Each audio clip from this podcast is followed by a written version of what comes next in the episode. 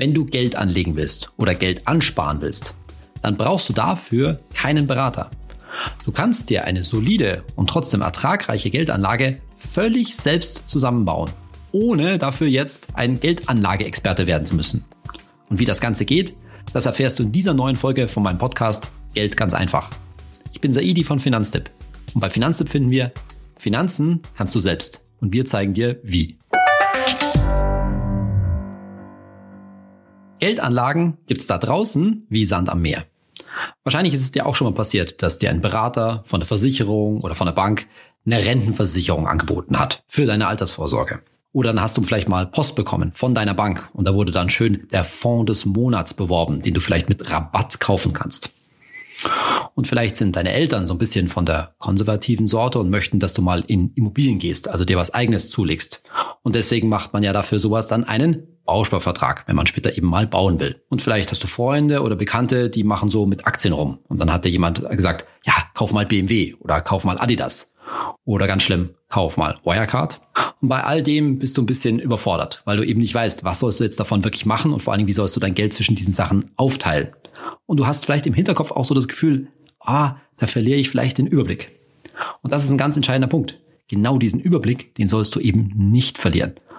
Und deshalb solltest du dir eben deine Geldanlage nach einem ganz einfachen Prinzip, nämlich nach dem Finanztipp-Prinzip Keep it simple, selbst zusammenbauen, dann verlierst du nämlich diesen Überblick auch nicht.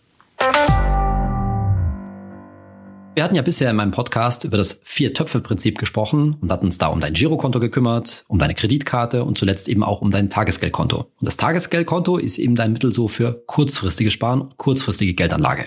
Notgroschen ist die eine Sache und dann die Sachen, die vielleicht in nächster Zeit ausgegeben werden. Der nächste Urlaub oder sonstige Anschaffungen, die in nächster Zeit anstehen.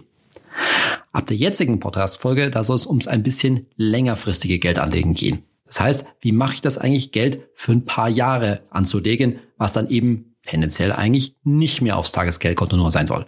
Oder wie mache ich das eigentlich mit dem zweiten Dauerauftrag, über den wir beim Vier-Töpfe-Prinzip mal gesprochen haben? Also ein Dauerauftrag ja aufs Tagesgeldkonto und dann ein zweiter Dauerauftrag fürs längerfristige Sparen, für den Vermögensaufbau, ja auch für die Altersvorsorge. Und um mit dem Missverständnis gleich von Anfang an aufzuräumen. Altersvorsorge ist nichts anderes als natürlich Vermögensaufbau, Aufbau von Vermögen, wenn du irgendwann nicht mehr arbeiten kannst oder arbeiten willst vielleicht auch. Und damit natürlich auch nichts anderes als langfristige Geldanlage. Und um all diesen ganzen Komplex, um den kümmern wir uns ab der heutigen Podcast-Episode. Unsere Geldanlage zum Selbstbauen besteht nach dem Keep it simple Prinzip von Finanztipp aus drei simplen Bausteinen eben. Tagesgeld, Festgeld und ETFs. Wobei Festgeld für dich nicht zwingend in Frage kommt. Das kannst du später selbst entscheiden, ob das eigentlich Sinn, Sinn macht. Und dann wären es nur Tagesgeld und ETFs. Alle drei Bausteine, die sind für jeden, aber auch wirklich für jeden, einfach handelbar und verstehbar. Und damit bestimmt auch für dich. Ich gehe die einzelnen drei Bausteine mit dir nachher gesondert durch.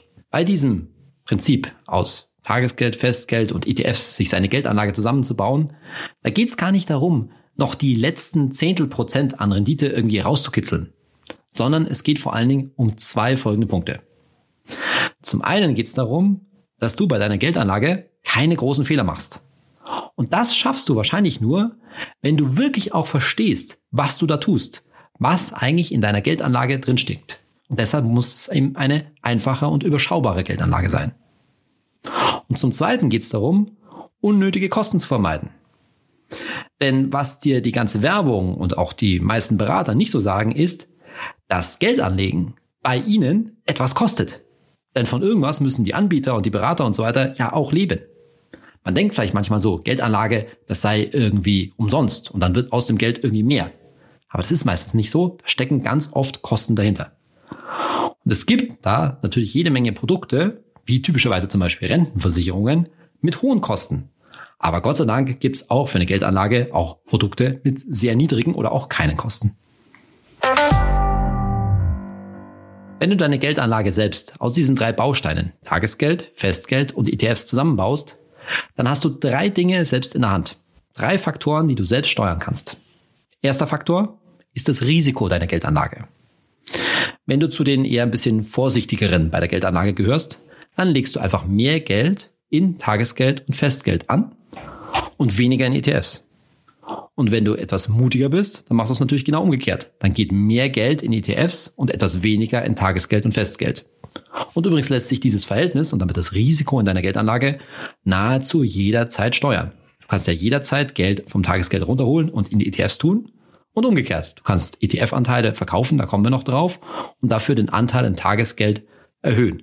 Und beim Festgeld, da kann man das auch so gestalten, dass regelmäßig Geld frei wird, zum Beispiel einmal im Jahr, dass man dann zum Beispiel wieder in ETFs schieben kann. Und wenn wir schon beim Thema Risiko, also dem Risiko in deiner Geldanlage sind, ein Wort zum Verhältnis von Risiko und Rendite. Rendite, also dem Ertrag deiner Geldanlage. Denn Risiko und Rendite, die gehen immer, immer, immer, immer miteinander her. Die sind immer miteinander verbunden. Das heißt, wenn ich eine höhere Rendite haben will, dann muss ich auch bereit sein, ein gewisses Risiko einzugehen. Und umgekehrt, wenn das Risiko niedrig ist, dann ist auch zu erwarten, dass die Rendite etwas niedriger ist. Also, lass dir da draußen von niemandem etwas erzählen. Es gibt so etwas wie risikolose 6% pro Jahr in der Geldanlage, die gibt's nicht. Da ist ein Risiko damit verbunden. Das Risiko in deiner Geldanlage, besonders wenn du sie selber baust, kannst du nur über die Zeit ausgleichen. Das heißt, wenn du gewisse Renditen erzielen willst, eine hohe Rendite erzielen willst, dann musst du Zeit mitbringen. Und mit der Zeit kannst du Schwankungen, die da entstehen, also das Auf und Ab in deiner Geldanlage und damit auch gewisse Verluste, einfach aussitzen. Du musst die Bereitschaft und die Zeit mitbringen, warten zu können. Der zweite Faktor, den du gut in der Hand hast, wenn du dir deine Geldanlage aus Tagesgeld, Festgeld und ETFs selbst zusammenbaust, ist der Anlagehorizont. Heißt also, wie viel Geld du wie für wie lange anlegst und wann du an dieses Geld wieder ran musst. Denn Tagesgeld, das ist natürlich für kurzfristige Geldanlagen da, das Festgeld eher so für mittelfristiges und ETFs für langfristiges. Und dabei, bei diesen Anteilen, kannst du natürlich auch umplanen. Das heißt, du kannst Geld von einem der Töpfe in einen anderen Topf verschieben und damit sozusagen den Zeithorizont ändern. Aber dabei musst du aufpassen, beim Festgeld musst du natürlich warten, bis das jeweils ausgelaufen ist und das Geld wieder frei wird, um es woanders anzulegen oder zu investieren. Und bei ETFs sollte man eben, da komme ich nochmal drauf, lange warten können und eben nicht mit zwischenzeitlichem Verlust, wenn es gerade mal unten ist, verkaufen müssen. Also sich da nicht selbst unter Verkaufsdruck bringen. Und der dritte Faktor, den du bei dieser Geldanlage selbst in der Hand hast, ist der, den ich vorhin schon angesprochen habe, nämlich der Überblick. Alle drei Bausteine kannst du einfach online einsehen und damit verwalten. Und da behältst du bestimmt den Überblick. Du weißt immer, welches Geld wofür gedacht ist. Das Ganze klingt jetzt vielleicht für dich nach einer Selbstverständlichkeit. Ist es aber überhaupt nicht. Vielleicht gehörst du ja auch zu denjenigen, die schon mal eine Beratung hatten zum Thema Geldanlage. Und dann hast du wahrscheinlich irgendeinen so Ordner hinten. Den habe ich schon bei vielen Leuten gesehen. Und da verbirgt sich so der ein oder andere Vertrag drin. Vielleicht ein paar von denen, die ich vorhin genannt habe. Rentenversicherung, Bausparvertrag oder irgendeine Fondsanlage. Und meine Erfahrung damals auch aus meiner Zeit als Honorarberater ist die, da ist irgendwo ein Vertrag bei ganz vielen Leuten dahinter, wo die Leute sich nicht ganz so sicher sind, wie funktioniert der eigentlich? Wofür ist er genau gedacht? Wie sind die Kosten? Und wie war das nochmal? Was hat der Berater da in dem Beratungstermin wirklich gesagt? Und genau das sollte dir eben nicht passieren. Diese drei Bausteine sind eben schön übersichtlich und eben viel übersichtlicher als der Papierkram, der in Regel mit so einem Ordner dann entsteht. Jetzt gehe ich als nächstes auf die drei Bausteine einzeln jeweils ein bisschen genauer ein. Und dann auch, wie die eigentlich am besten miteinander zusammenarbeiten. Über den ersten Baustein in unserer Geldanlage brauche ich dir nicht viel erzählen. Ein Tagesgeldkonto. Darüber haben wir uns in der letzten Podcast-Folge ziemlich viel unterhalten. Bloß, dass jetzt beim Tagesgeldkonto noch ein weiterer Aspekt hinzukommt. Tagesgeldkonto, bekanntermaßen, da liegt ein Notgroschen, sagen wir jetzt mal im Beispiel vielleicht 4000 Euro. Und dann hast du da vielleicht noch 2000 Euro liegen, die du als nächstes ausgeben willst. Urlaub oder irgend sowas in Richtung. Und jetzt denkst du vielleicht darüber nach, hm, jetzt habe ich da irgendwie vielleicht, sagen wir mal, 10.000 Euro, die ich insgesamt anlegen will, die ich auch längerfristig anlegen will. Und dann fragst du dich, hm, welchen Anteil dieser 10.000 Euro sollte ich jetzt eigentlich noch aufs Tagesgeld schieben? Die Frage ist auch total berechtigt, weil wahrscheinlich willst du einen Teil davon sicher anlegen. Aber der Fehler in dieser Betrachtungsweise wäre der, die 10.000 Euro getrennt von deinem gesamten restlichen Geld zu sehen.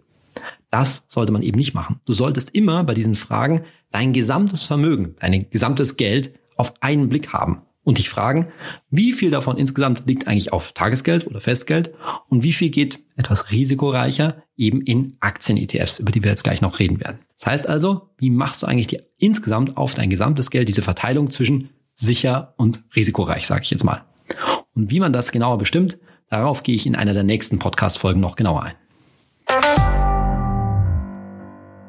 Der zweite Baustein in unserer Keep It Simple Geldanlage ist ein Festgeldkonto. Auf ein Festgeldkonto, da steckst du Geld, auf das du so ein bis drei Jahre verzichten kannst. Wieso jetzt ein bis drei Jahre? Naja, auf einem Festgeldkonto gibt's schon etwas höhere Zinsen als auf einem Tagesgeldkonto.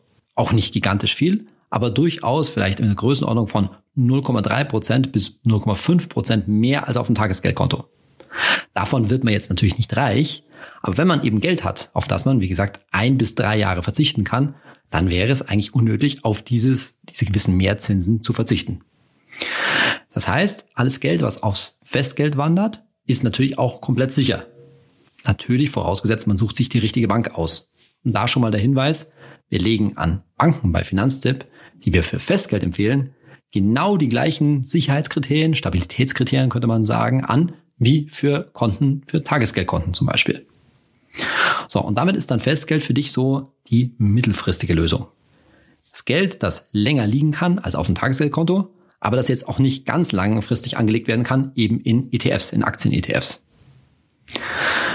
Dieses Geld, das wahrscheinlich dann nur zu einem Teil für die Altersvorsorge gedacht ist, das kann dann so geparkt werden, ist aber eben nicht flexibel. Denn daher kommt ja der Name. Festgeld heißt, du schließt einen Vertrag ab auf eine bestimmte Laufzeit. Zum Beispiel 12 Monate Festgeld oder 24 Monate oder 36 Monate. Und in dieser Zeit kommst du wirklich an dieses Geld auch nicht ran.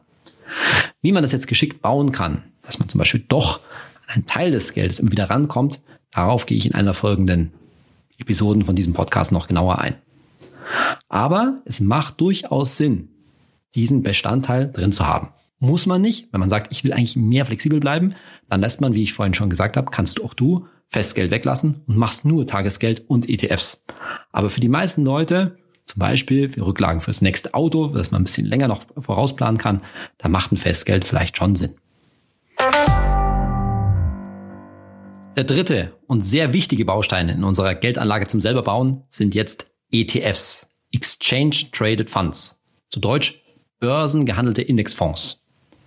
Und das ist überhaupt der Kernpunkt dieser ganzen Geldanlagegeschichte. Denn da geht's um jetzt was? Aktien. Ah, vielleicht so eine gefährliche Sache für dich, wo du dich nicht wirklich rantraust. Da bist du in guter Gesellschaft, denn da trauen sich viele Deutsche nicht dran. Aber das ist eine Kernmessage von dieser Folge hier und vor allen Dingen von diesem ganzen Podcast und von vielem, was wir bei Finanztipp tun, dass Aktien eben nichts Böses sind und auch nichts was für Zocker sondern im Gegenteil. Ein gewisser Aktienanteil, bei dem einen mehr, mutigerer Anleger und bei dem anderen weniger, etwas vorsichtiger Anleger, aber ein gewisser Aktienanteil gehört praktisch in, jede, in jedes Vermögen rein, gehört für jeden Anleger mit dazu. Denn bei Aktien, da spielt in der Geldanlage, besonders heutzutage, die Musik. Da kommt nämlich die eigentliche Rendite her, die eigentliche Rendite für deinen Vermögensaufbau und damit wahrscheinlich auch für deine Altersvorsorge. Denn Aktien langfristig äh, betrachtet sind zwar schwankungsintensiv, die schwanken stark, die gehen rauf und runter, aber sie liefern halt auf lange Sicht eben ordentliche Renditen, besonders wenn man richtig breit streut und bieten damit auch, das ist ein ganz entscheidender Punkt, einen relativ guten Schutz gegen Inflation, also gegen das Steigen der Preise. Denn die ständig steigenden Preise, die nagen beständig an deinem Vermögen. Deswegen darfst du eben nicht dein Geld irgendwo rumliegen lassen und auch eben nicht das ganze Geld übrigens auf Tagesgeld oder Festgeld machen. Denn dort wirst du aller Voraussicht nach keinen Inflationsschutz haben. Das heißt, die Renditen, die Zinsen, die du auf Tagesgeld und Festgeld und natürlich auf dem Girokonto gar nicht bekommst, die reichen nicht, um die Inflation nicht mal auszugleichen und schon gar nicht, um über die Inflation hinaus eine ordentliche Rendite zu erzielen. Nur so viel jetzt gerade an der Stelle zum Thema Aktien. Diese ganzen Schwankungen, von denen man bei Aktien gerne hört, und sogar Börsenkrisen, egal ob das jetzt zuletzt bei Corona war oder auch eine Börsenkrise, wie sie 2007, 2008 da war, die gehören zu so einem Aktieninvestment mittels ETFs mit dazu. Und die sollte man und die solltest du auch in der Lage sein, ja geradezu emotional, psychologisch kann man sagen, durchzustehen. Und dafür musst du Zeit mitbringen. Und deshalb schon mal der berühmte Satz. Wenn man in Aktien-ETFs investiert, dann sagen wir bei Finanztipp, mach das für eher 15 Jahre. Noch nicht mal 10 Jahre, sondern eher 15 Jahre. Jeder Euro, der da reinwandert in Aktien, in ETFs, der sollte quasi für dich für 15 Jahre abgeschrieben sein. Das ist ganz egal, ob das jetzt eine Sparplanrate von, sag ich mal, 50 Euro nur im Monat sind oder ob du ein paar tausend Euro da auf einmal reinschiebst. Das Geld sollte gedanklich für fünf, mindestens 15 Jahre da ruhen. Mit dem Thema Aktien und ETFs wird sich die nächste Episode dieses Podcasts noch genauer beschäftigen. Deswegen an dieser Stelle jetzt nur mal eine grobe Erklärung, damit du dir etwas genauer vorstellen kannst. Was ist ein ETF? Ein ETF ist zunächst mal ein Fonds. ein Fonds ist ein Topf, in den Geld reinwandert und in den vor allen Dingen dann auch Wertpapiere reinwandern und in unserem Beispiel vor allen Dingen Aktien. Wenn du an Aktien denkst, dann hörst du das vielleicht im Radio oder siehst es in der U-Bahn, an diesen Leinwänden und so weiter. Da werden Titel aufgelistet, die du wahrscheinlich kennst. Adidas, BMW, Lufthansa, Allianz, wie auch immer. So. Und diese bekannten Aktien, deutschen Aktien, die du kennst, die gehören die allermeisten zum DAX, zum deutschen Aktienindex. Der besteht aus 30 Aktien, aus den 30 größten deutschen Aktiengesellschaften. Und jetzt ist ein ETF relativ leicht erklärt. Stell dir einen Topf vor, in den genau und auch im gleichen Verhältnis diese 30 Aktien des DAX reinwandern und dann einfach drin liegen. Und dann macht dieser Topf, dieser ETF, genau dasselbe, was der DAX, der Index macht. Und so ist auch das Prinzip eines ETFs zu verstehen. Er bildet einen Index ab. In meinem Beispiel wäre das dann ein DAX-ETF, ein ETF auf den DAX, der eben den DAX abbildet. Bloß, und da komme ich gleich noch drauf, dass du eher keinen ETF auf den DAX kaufen solltest, weil 30 Aktien in so einem ETF, die sind definitiv zu wenig. Kommen wir gleich noch drauf.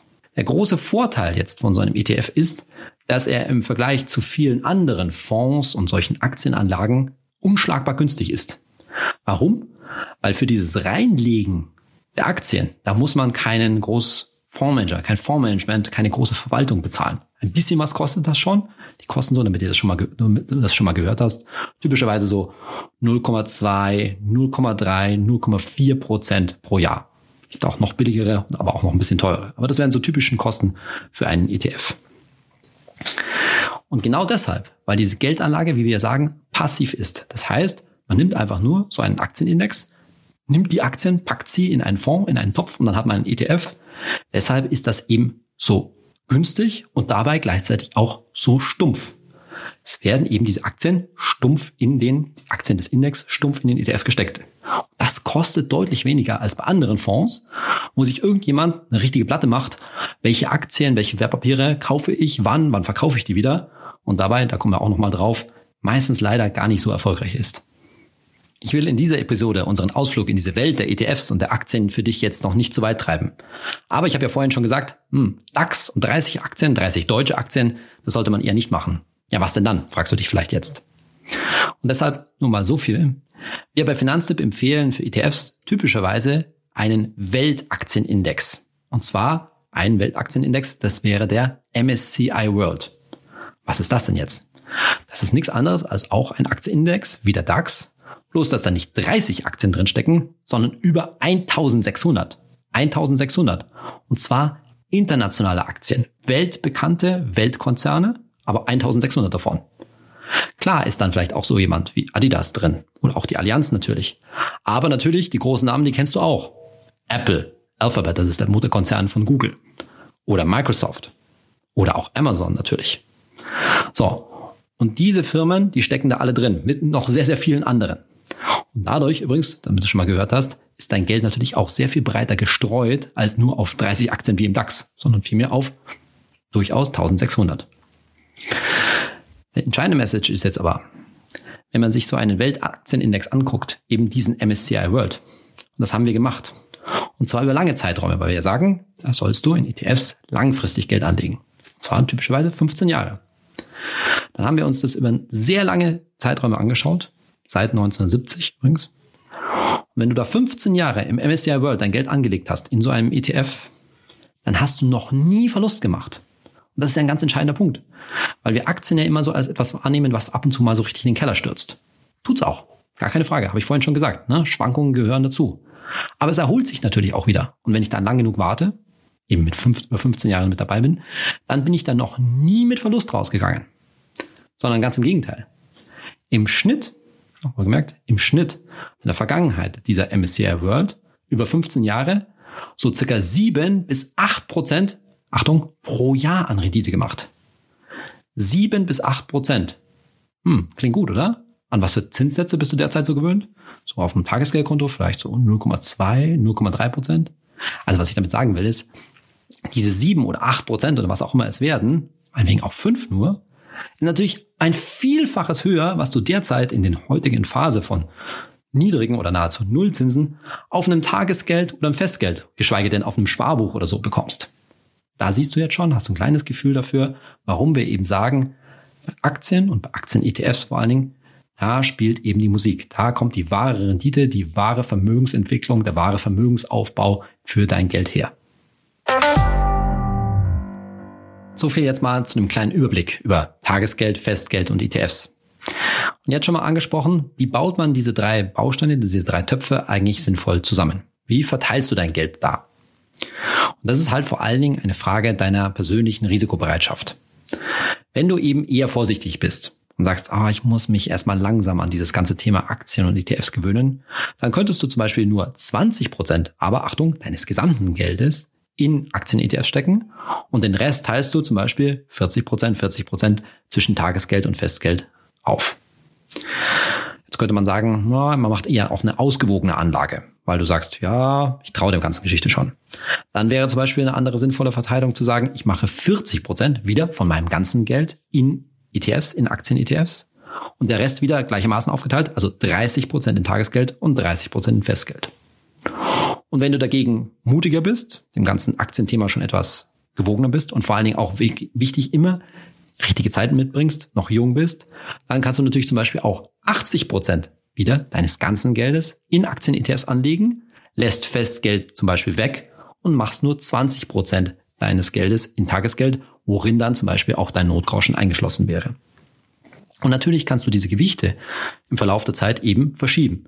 Du kannst dann irgendwann zum Beispiel den ETF-Anteil verringern und mehr in Tagesgeld und Festgeld gehen oder umgekehrt weil du mit der Zeit mutiger wirst, weil du der Aktiengeschichte immer mehr traust, kannst du Geld, insbesondere vom Tagesgeld nehmen und dann in einen ETF wieder stecken.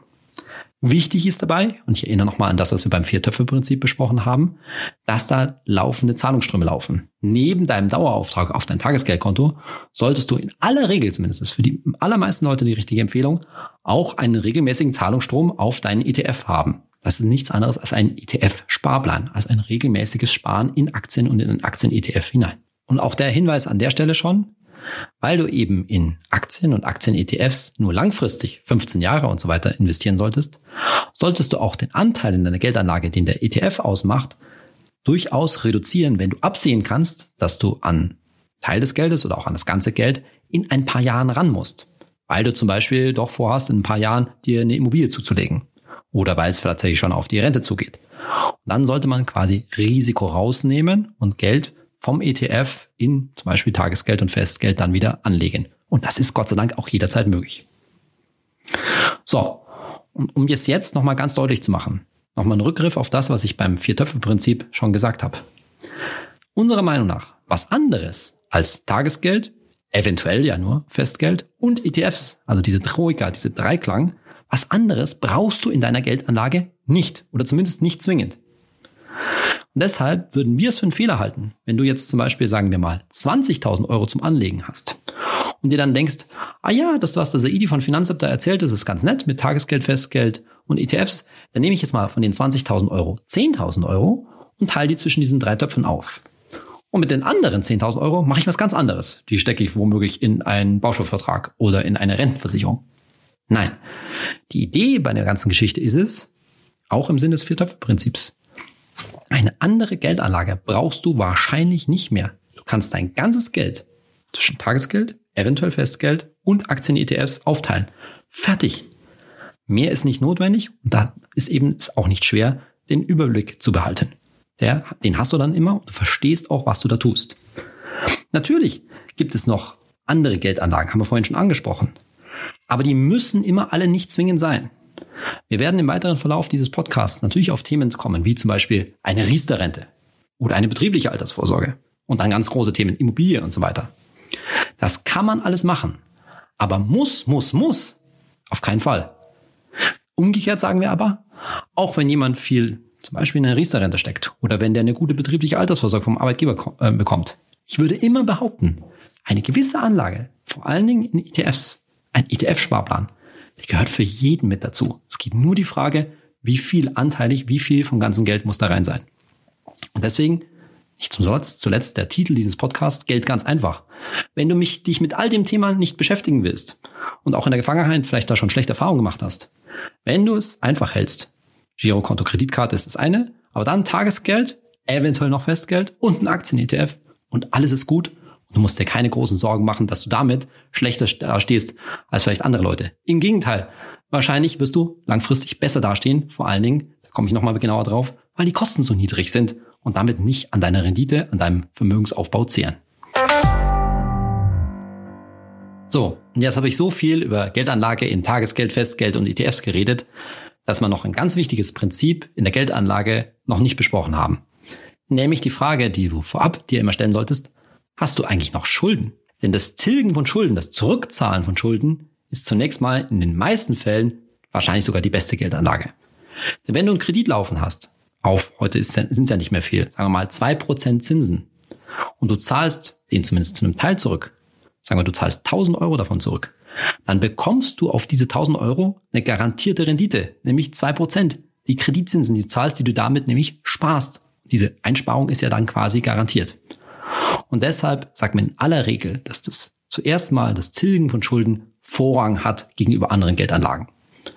Ist mit einer gewissen Einschränkung. Zum einen, Notgroschen ist immer unverzichtbar. Du solltest, auch wenn du Schulden hast, auf alle Fälle flüssig sein und versuchen, dir auf dem Tagesgeldkonto ein gutes Polster zuzulegen, damit du nicht anderweitig in Bedrängnis gerätst, wenn eben was Dummes passiert. Und zum Zweiten kann man natürlich sagen, vor allen Dingen, wenn das vom Einkommen her und so weiter geht, dass du zwar deine Schulden zurückzahlst, egal ob das jetzt für einen Kredit für ein Auto ist oder auch eine Immobilienfinanzierung, also ein Kredit für ein Haus oder eine Wohnung, und trotzdem zumindest in kleinem Maße, wahrscheinlich in aller Regel dann, trotzdem Geld schon anlegst, über einen Sparplan, über einen ETF-Sparplan. Und die Gewichte dazwischen, das muss jeder für sich selbst wissen. Wie gesagt, nochmal, in aller Regel ist es besser, auch so psychologisch den Druck von sich wegzunehmen und Schulden zu tilgen, sich schuldenfrei so schnell wie möglich zu machen. Aber in diesen Zeiten gerade, wo die Zinsen so niedrig sind und damit auch die Kreditzinsen so niedrig sind, da kriege ich immer wieder die Frage, macht es nicht eigentlich Sinn, eher die Zinsen und die Schulden laufen zu lassen und dafür mehr in ETFs zu sparen? Auch darüber werden wir uns im Verlauf dieses Podcasts noch weiter unterhalten. Aber es ist immer eine persönliche Risikoabwägung. Denn nochmal, die zurückgezahlten Schulden, das ist eine garantierte Geldanlage. Das sind garantierte Zinsen, die ich einspare. Die Rendite, insbesondere auf den Aktien-ETF, die ist in gewisser Weise auch unsicher, auch über lange Zeiträume. Auch darauf werden wir noch eingehen. Also ist es eine gewisse Wette und auch eine gewisse Bereitschaft wieder, will ich Risiko da eingehen. Dies, nochmal, dieses Prinzip, zuerst Schulden tilgen oder investieren, wird uns öfter nochmal beschäftigen. So, kommen wir zu unserer Rubrik Hey Saidi. Hörer fragen und ich antworte. Und da habe ich heute eine Frage rausgesucht, die sich zwar auf die letzte Podcast-Folge zum Tagesgeld bezieht, aber auch schon ein bisschen vorgreift auf das ganze ETF-Thema und auf das Thema Wertpapierdepot. Und zwar hat mir im Finanztipp Forum, wo wir ein eigenes Unterforum zu unserem Podcast hier haben, hat mich Bankford gefragt. Er schreibt, hey Saidi, kann ich für das Ansparen meines Notgroschens auch das bereits existierende Verrechnungskonto meines Depots, also meines ETF-Depots meint er bestimmt, verwenden. Wobei beides, also das Depot und das Verrechnungskonto, bei einer anderen Bank sind und in das ich nicht wöchentlich einsehe. Natürlich ist dabei vorausgesetzt, dass die Verzinsung eine untergeordnete Rolle spielt. Vielleicht erstmal zur Klarstellung, was meint Bankford hier eigentlich? Also, viele von euch werden schon wissen, um ein ETF, ein Wertpapier zu halten, braucht man ein Depot, ein Wertpapierdepot. Also nichts anderes als ein, könnte man sagen, Online-Schließfach, wo diese Wertpapiere, die Aktien und ETF-Anteile reinkommen.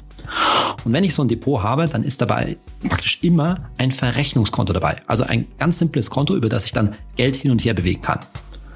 Und jetzt geht schon los. Auf diesem Verrechnungskonto, und das meint Bankford hier bestimmt auch, gibt es in aller Regel keine Zinsen. Das ist wie ein Girokonto, da wird nichts verzinst. Und jetzt sagt er, hm, warum brauche ich jetzt eigentlich für meinen Notgroschen ein extra Tagesgeldkonto? Weil Verzinsung gibt's da ja eh kaum. Mein Gott, 0,2, 0,3, 0,4 Prozent, die ich vielleicht bekomme, das macht jetzt nicht so viel aus, vor allem wenn ich einen kleinen Notgroschen habe. Selbst über die Jahre wird sich da nicht so viel ansammeln. Der, den Gedanken, Bankford, den kann ich total nachvollziehen und der ist sicherlich auch richtig. Aber jetzt sehe ich schon ein bisschen Probleme dabei. Was du gut berücksichtigt hast, ich sage ja, der Notgroschen sollte auf einem Tagesgeldkonto in aller Regel liegen, das nicht bei meinem Girokonto mit dabei ist, damit ich da eben nicht so viel hinschaut, nicht so leicht rangehe an das Geld. Und das trifft jetzt auf dieses Verrechnungskonto, das beim Depot äh, dabei ist, ja zu. Aber erstmal läuft über dieses Verrechnungskonto noch alles mögliche andere. Zum Beispiel können da Ausschüttungen landen aus meinem ETF, also irgendwelche Wertpapierverrechnungen für diejenigen, die es jetzt nicht sagt. Dann werden darüber Käufe und Verkäufe abgewickelt. Das heißt, wenn ich in meinen ETF was investiere, ETF-Sparplan und so weiter. Und da bin ich mir schon mal nicht so ganz sicher, ob ich das jetzt mit meinem Angesparten, das für den Notgroschen dabei sein soll, äh, wirklich vermischen sollte. Ich glaube, das sollte ein bisschen getrennt sein. Und dann muss man noch Folgendes beachten. Und da schauen wir, wenn wir Wertpapierdepots für ETFs aussuchen, schon ganz gut drauf. Darf ich überhaupt auf meinem Verrechnungskonto über längere Zeiträume viel Geld liegen lassen? Denn manche Anbieter von Depots, von Wertpapierdepots, die mögen das gar nicht, wenn da Geld rumliegt. Das hat damit zu tun, dass es heutzutage gar keine Zinsen mehr da drauf gibt, sondern manchmal sogar Strafzinsen. Also muss ich gut hinschauen, ob mein Wertpapierdepot das überhaupt zulässt oder ob das sogar vielleicht nicht negativ ist. Also nochmal, ich kann den ganzen Gedanken verstehen und mit dem richtigen Depot kann man das schon machen, aber eigentlich würde ich sagen, ist es schon besser, ein gesondertes Tagesgeldkonto zu haben, um diese Töpfe im Sinne des Vier-Töpfe-Prinzips auch wirklich getrennt zu haben. Wenn du auch Fragen, Anmerkungen oder Feedback zu dieser Podcast-Folge oder auch zum gesamten Podcast hast, dann freue ich mich, wenn du ebenfalls ins Finanztipp-Forum schreibst, im Unterforum zu Geld ganz einfach. Das Finanztipp-Forum findest du auf unserer Webseite finanztipp.de. Oder aber du kommentierst unter einem Post auf unserem Instagram-Kanal bei Instagram at Finanztipp und verwendest dort am besten auch den Hashtag HaserID. Und falls du es noch nicht gemacht hast, freue ich mich natürlich über eine gute Bewertung bei Apple Podcasts. So, mit der heutigen Episode hast du jetzt wahrscheinlich einen guten Überblick gewinnen, gewonnen, wie eigentlich dieses Keep It Simple Prinzip in der Geldanlage, Tagesgeld, Festgeld und ETFs eigentlich funktioniert. In den nächsten Episoden, in den nächsten Folgen wird es jetzt natürlich noch genauer um das Thema ETFs gehen, damit du dieses Thema auch wirklich gut verstehst und da ein gutes Gefühl hast, wenn du irgendwann dein Geld dann hoffentlich in ETFs steckst. Und danach gehen wir dann ans Praktische. Wie geht das eigentlich mit den ETFs? Wo macht man sich ein Wertpapierdepot? Wie richtet man zum Beispiel einen ETF-Sparplan ein? Und wie handelt man das Ganze? Und dabei auch nochmal genauer um die Frage, wie teilst du jetzt dein Geld eigentlich auf? In unserem Dreiklang aus Tagesgeld, Festgeld und ETFs. Wie bestimmst du da dein, deine Risikobereitschaft und damit auch die sogenannte Aktienquote? Freu dich schon mal drauf. Ich freue mich, wenn du weiter dabei bleibst. Dein Saidi.